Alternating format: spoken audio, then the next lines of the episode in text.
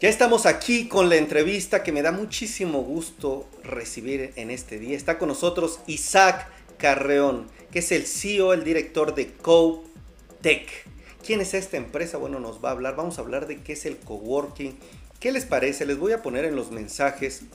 Bueno, más bien aparece aquí en la pleca cómo se escribe CO, C-O-W. ¿Les parece si así saludamos a nuestro invitado como hola Isaac o hola Co? Y en un momento más los leo al aire. Recuérdenme poner el nombre de su empresa, agencia, para saludarlos también.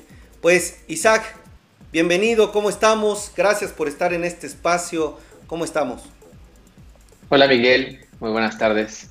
Hoy un gustazo. saludos a tu auditorio. Un gustazo tenerte aquí. ¿Me podrías platicar qué es Co, qué son los coworking, de dónde viene esta tendencia y sobre todo también ayúdame a entender este tipo de coworking, este tipo de empresas que tú representas o a la que tú diriges, ¿cómo nos puede ayudar a nosotros? ¿Cuál es la relevancia en este momento de que hablemos de este tema? Si me puedes explicar un poco. Sí, mira, el, el concepto no es algo muy nuevo, ya tiene ya bastantes años. Empezó en países de primer mundo, de, de hecho, y de hecho nosotros venimos haciéndolo desde hace mucho tiempo, ¿no? Ahora mismo los, los, doctores, seguramente cuando te sentido mal o cuando necesitas de pronto algún tipo de estudio o revisar algo, pues acudes a, a, ciertos edificios donde hay varios consultorios. Y de pronto el doctor te puede decir, oye, ¿sabes qué, Miguel? Esto no es un tema aquí de, de, tu cachete, ¿no? Mejor tienes que ir con un otorrino. Dice, ¿con quién puedo ir? Dices, pues, aquí al lado hay uno, te lo presento, ¿no? O sea, ya hay muchas, eh, muchos gremios que han estado acostumbrados a, a, trabajar en este tipo de grupos. Entonces, el coworking empezó a, crecer en países de primer mundo cuando sobre todo personas creativas empezaron a, unir a trabajar, a tratar de compartir gastos, compartir ideas, hasta compartir a veces clientes, ¿no? Había agencias de creativas o agencias de publicidad que además compartían oficinas con diseñadores o, con personas que de pronto desarrollaban eh, páginas web, etcétera. Entonces, así es como empezaron los primeros coworkings. ¿En qué han evolucionado? y lo que, y, lo que hoy estamos eh, justamente enfrentando. Los coworkings han crecido no solamente para satisfacer a empresas pequeñas o satisfacer a, freelance o, a pequeñas pymes. También los coworkings han, crecido y desarrollado espacios de trabajo para poder recibir empresas desde 100 hasta 500 personas. Ya hoy día una compañía ya no necesita tener dentro de sus gastos operativos el comprar escritorios, atender temas de luz, internet, teléfono, seguridad, mantenimiento. O sea, que las compañías hoy día se quieren dedicar a, su core business, quieren dedicarse a que la empresa crezca y enfocarse en su empleado, ¿no? Están, están trasladando toda la responsabilidad y toda la gestión de un espacio de oficina a, empresas como, la, como las nuestras, ¿no? Y es lo que ha provocado que en los últimos años hayamos crecido a tasas de más del 300% alrededor del mundo, ¿no? ¿Cómo podemos innovar al respecto en esta industria? E, existen muchos mecanismos, o sea, desde las cosas más pequeñas y más simples, que puede ser hasta una reunión como esta, o sea, que a veces cuando tienes una oficina puedes tener una o dos salas de reuniones, ¿no? Pero cuando estás en un espacio colaborativo como CAO o como muchos que existen, tienes N cantidad de espacios para poderte reunir, no estás limitado. Y es más, ahorita mismo en épocas de pandemia dices, oye, pues me queda muy difícil trasladarme hasta la oficina, ¿no? podría asistir a un espacio colaborativo que me quede cerca, por supuesto. O sea, estas redes de espacios te permiten ir al, al, que, al que te quede más cerca de tu casa y posiblemente hasta, hasta caminando, ¿no? Entonces, en temas de, de, innovación, ayudan muchísimo al traslado de las personas, ayudan eh, a, incrementar, a que tengas acceso a tecnologías que difícilmente podías tener si tú tuvieras tu oficina propia, ¿no? El año pasado se presentó en el Mobile World Congress un protocolo de Internet llamado Wi-Fi 6. apenas fue presentado el año pasado en Barcelona. En CAO ya tenemos ese protocolo implementado en todos nuestros espacios. O sea, la velocidad de conexión el que tú puedes experimentar en un espacio como CAO es enorme. O sea, tenemos túneles de un giga simétrico de Internet. Si tú imaginas un giga, o sea, una empresa como Sky tiene dos gigas y es una empresa de televisión. Eh, que tú tengas en tu oficina de 4, 5, 15 personas un Internet tan amplio, pues te limita bastante porque puede ser mucho más caro. Entonces, puedes tener acceso a economías a escala. Es una manera muy importante de poder innovar. Tienes personal de limpieza, personal de seguridad. Ahora mismo con, lo del COVID, todas las empresas que están planteándose abrir nuevamente sus oficinas se han tenido que capacitar en los portales del gobierno, han tenido que tomar sus, sus cursos, comprar todas las, todas las protecciones, toda la infraestructura alrededor de, dispensadores de gel, infraestructura para los nuevos filtros de aire acondicionado, sensores de, calor, etcétera. Todo eso te implica una barrera. Y en cambio, si estás en un espacio como CAO o varios espacios colaborativos, nosotros ya tenemos esa tarea de adquirir toda esa infraestructura y poder prorratear ese costo en todos nuestros clientes. Entonces, eso sí se vuelve un diferenciador bastante clave para que las empresas no tengan que recurrir a ese gasto en CAPEX, que sabemos que va a ser transitorio y que posteriormente qué va a hacer con él, ¿no? Hasta las cosas más simples como poder organizar una, una poder registrar una visita o poder eh, registrar tus horas de salas de juntas, etcétera. Dime, Miguel. Muy bien, creo que me parece interesante. Entonces, al final divides, un coworking es un espacio conjunto, como bien nos estás explicando, y a ver si entendí bien.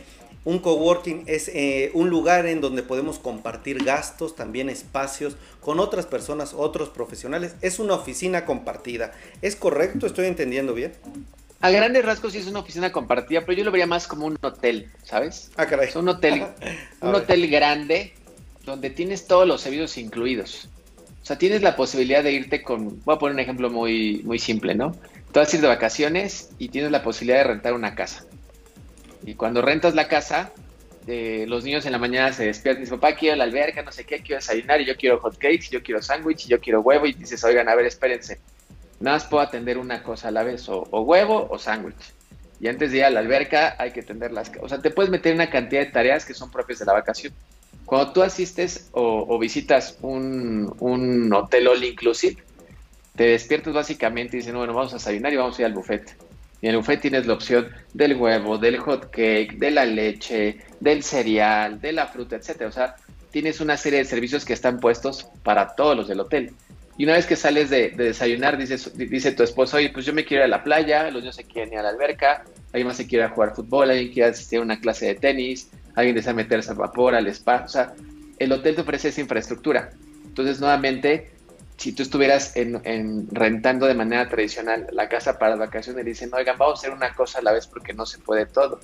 O sea, necesitamos organizarnos. Cuando estás en un espacio como CAO, de pronto tú puedes decir, oigan, ¿saben qué? Esta semana vamos a tener cinco reuniones a la par y ocupas las diferentes salas de reuniones. Quiero tener un congreso e invitar a 85 personas a mi congreso utilizas la sala de capacitación.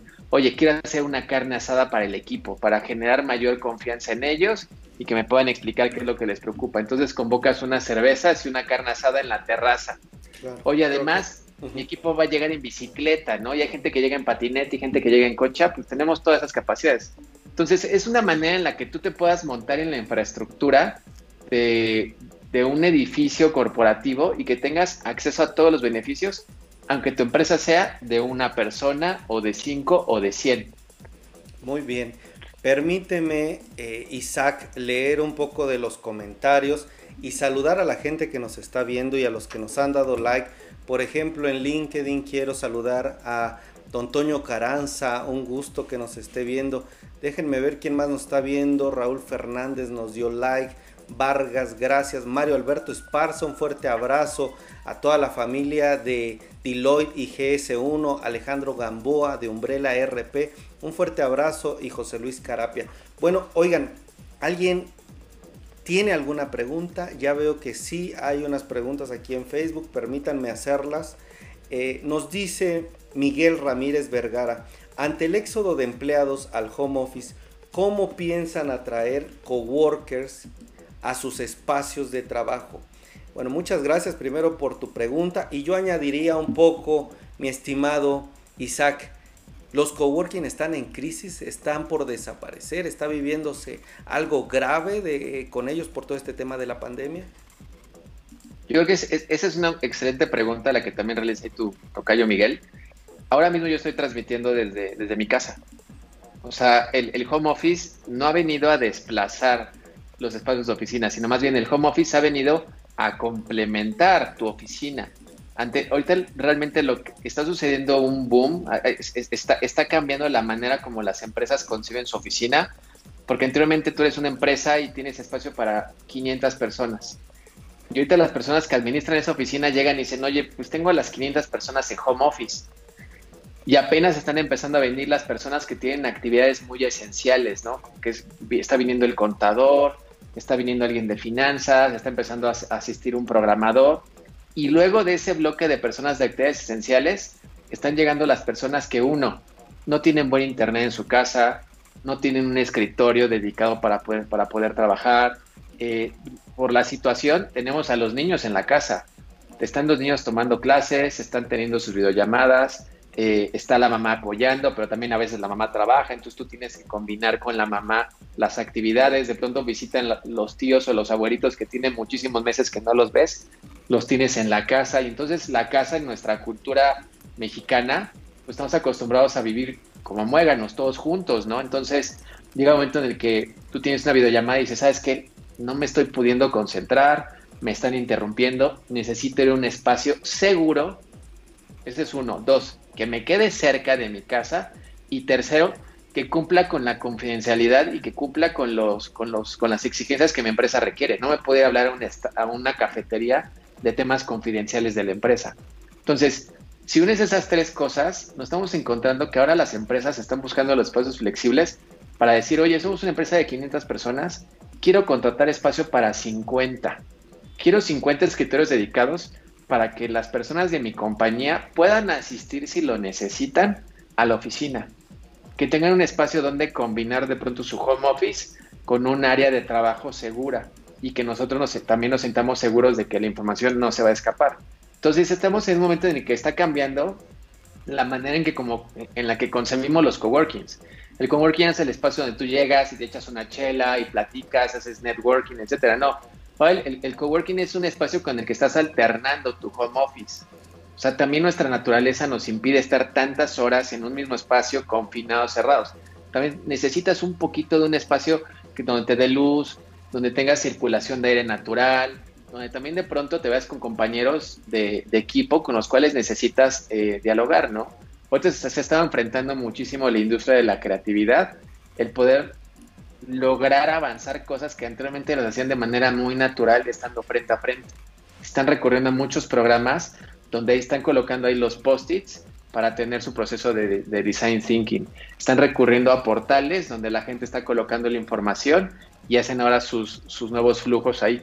Pero nuevamente nos siguen exigiendo. Entonces, pasando a, a la segunda pregunta, ¿estamos en crisis? Yo creo que, yo creo que sí, pero es porque nos están obligando a que se reinventen los espacios, a que se reinvente la oferta.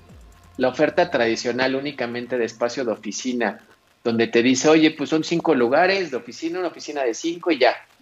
Eso es lo que rentamos. No, le estamos ofreciendo a nuestros clientes que tengan la posibilidad de que esos, esas cinco personas puedan entrar en cualquiera de nuestros espacios. Que esas cinco personas puedan ir el día que ellos quieran y que esas cinco personas únicamente se reflejan como cinco lugares, puedan ser 15 personas las que estén alternando esas cinco posiciones.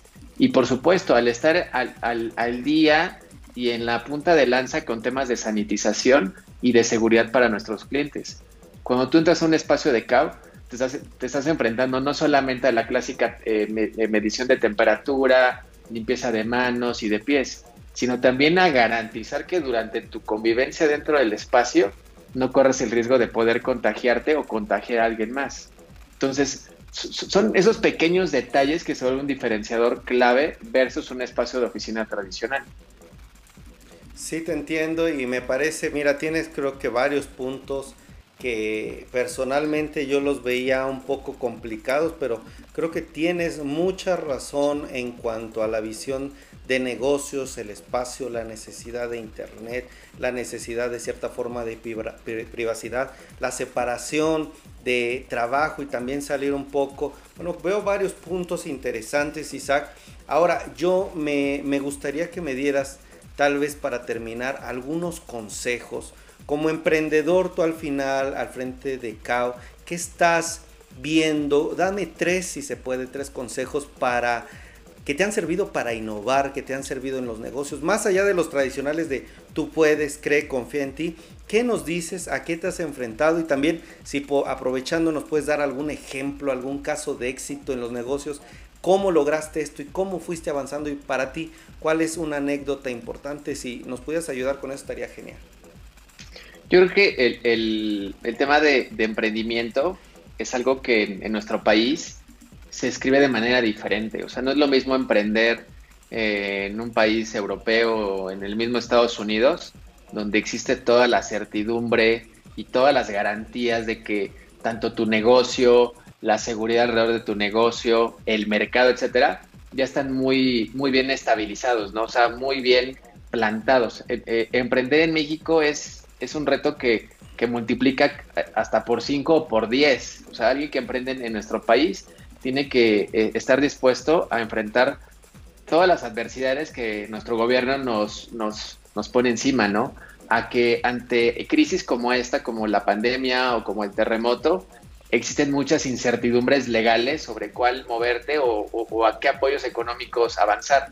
Entonces, eh, de entrada, quien emprende en México eh, requiere o, debería recibir una doble felicitación por, por hacerlo en el, en el camino complejo, ¿no?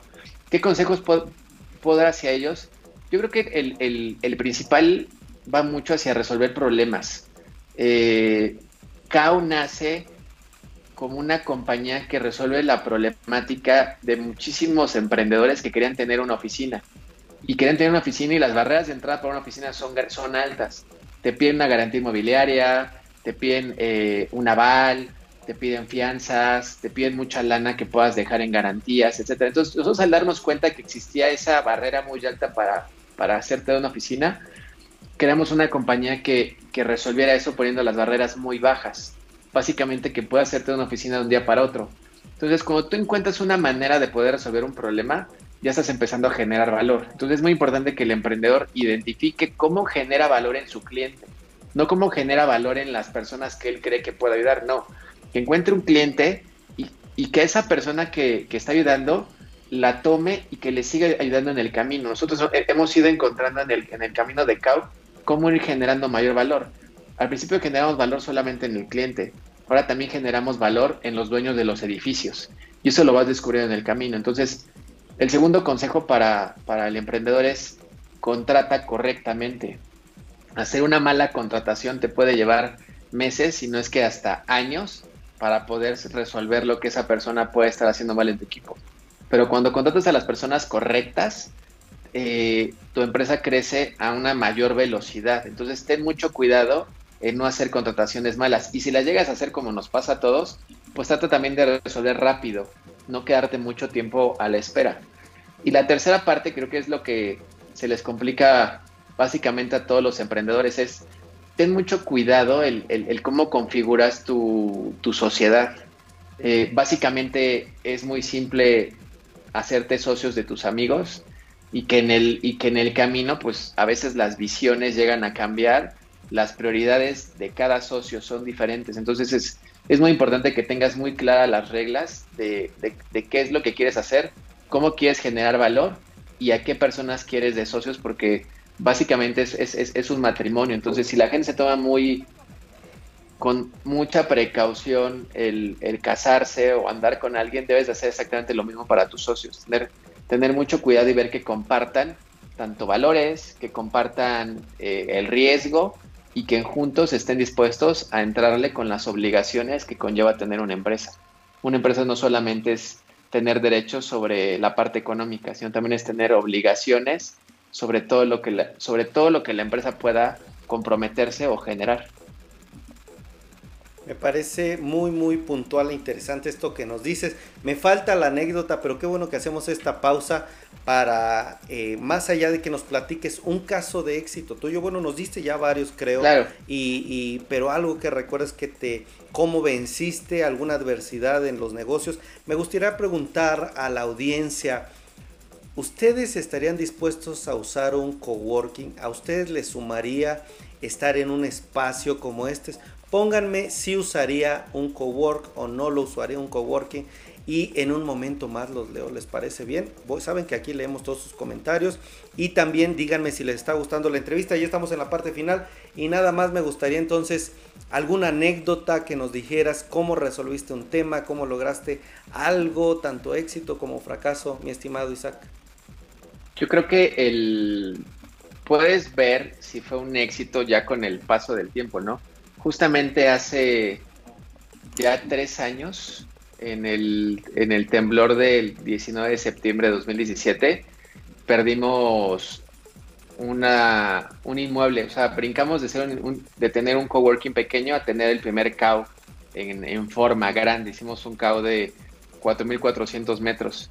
Eh, nos rentaron oficinas desde áreas de innovación como Coca-Cola, empresas de bitcoins, escuelas, muchísimos emprendedores, empresas más grandes eh, al, nivel de un banco. Y de un día para otro lo perdimos todo por un temblor, o mejor dicho, por un terremoto.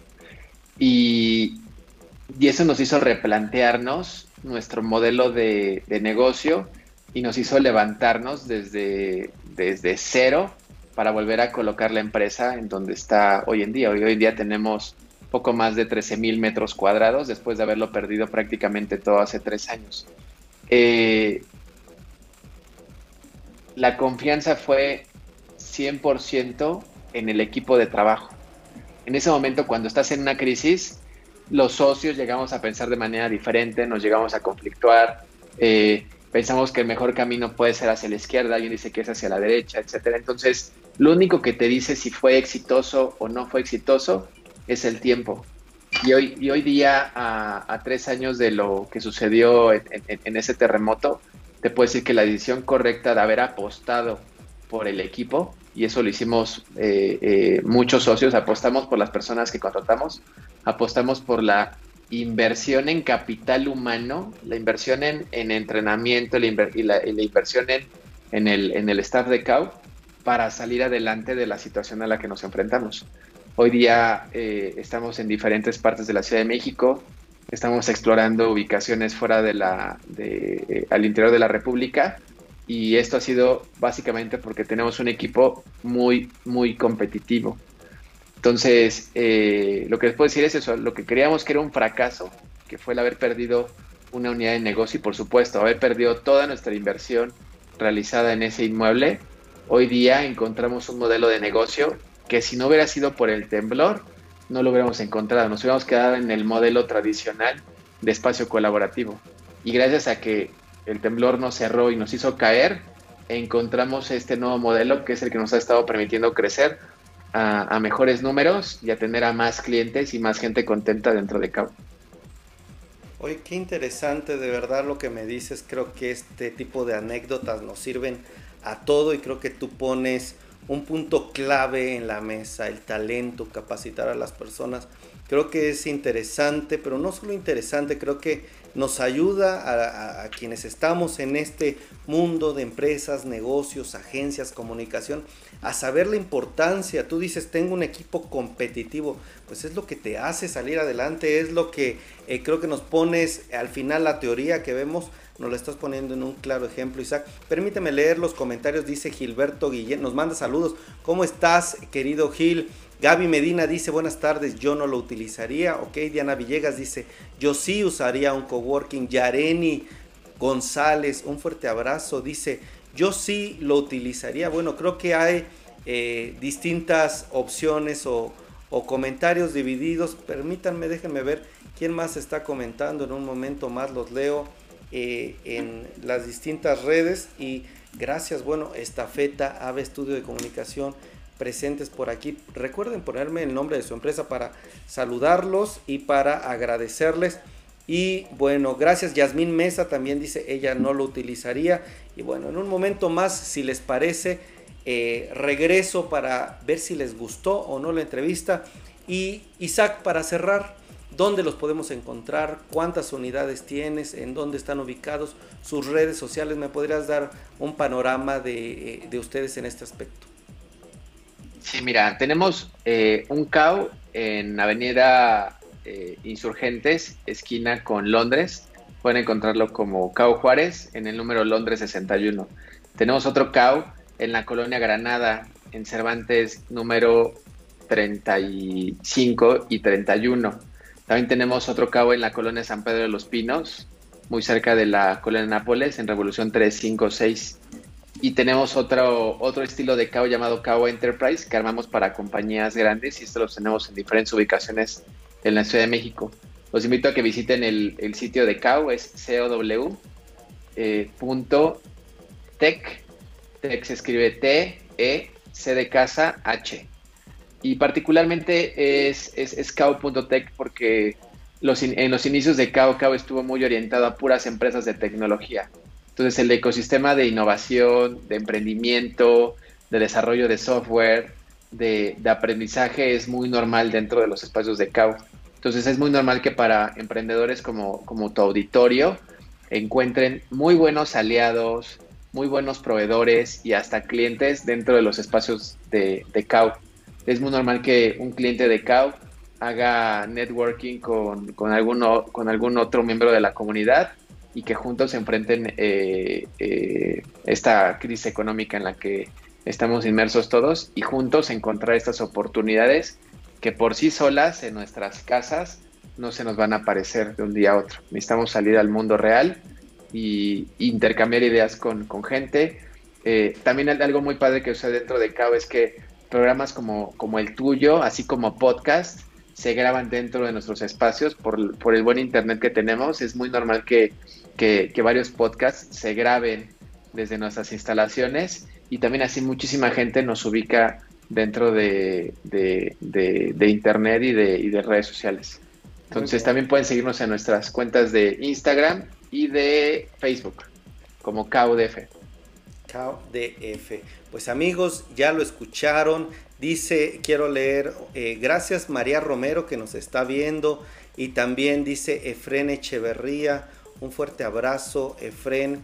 Dice, siento que en un coworking hay mucho tráfico de personas de muchos lados. Mi duda es sobre la higiene y limpieza por el COVID.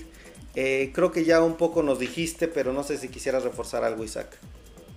Yo creo que es, muy importante poder diferenciar entre un coworking chiquito tradicional, o sea, como nacieron los coworking, sí, era una casa en la Condesa o un, edificio pequeño en la, en la colonia eh, eh, Roma y toda la gente amontonada y juntos. No, hoy día justamente el reto para toda, para toda nuestra industria y nuestro gremio es el, es el replanteamiento de los espacios. Para que se se den una idea, el CAU de, Cervantes o el CAU de Juárez o de Revolución, estamos hablando de más de 4.000 metros cuadrados de oficinas, de espacios abiertos, de espacios ventilados. Entonces, tú como, como coworker, como parte de miembro de la comunidad, no tienes acceso únicamente a una oficina confinada con otras cuatro personas de frente, no. Realmente tienes acceso a un inmueble que tiene más de mil metros cuadrados de áreas comunes y de áreas abiertas. Entonces, si tú llegas con tu computadora a trabajar, realmente la gente no solamente llega a su oficina a trabajar, sino también llega y está en una terraza trabajando, está en un patio, en una sala de juntas, en una cabina de llamadas, en una cabina de conferencias, en una sala de reuniones, en un silloncito, en una cafetería. O sea, hay N cantidad de espacios donde la gente se puede sentar a trabajar, todos manteniendo su sana distancia y sentirse y sentirte en un ambiente más confortable, porque tienes tanto luz natural como aire limpio circulando todo el tiempo. Entonces, los invito a que se den una, vuelta. A, todos los miembros de tu auditorio les podemos regalar eh, días en cortesía si, si comentan que vienen de, esta transmisión. Y con muchísimo gusto los invitamos a que conozcan el espacio, que se salgan un poquito de sus casas y que sigan combinando su home office con un espacio seguro de oficina, para que sigan haciendo la creatividad y sigan conectando ideas y sigan conectando a personas.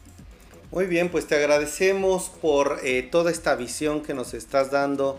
Isaac, gracias por estar aquí y bueno, compartirnos qué está pasando con los cowork. Nos dices, bueno, sí crisis, pero nos están obligando a renovarnos. Gracias, que tengas muy buena tarde y un fuerte abrazo. Cuídate mucho, Miguel. Gracias. Hasta luego. Amigos, ¿qué les pareció esta entrevista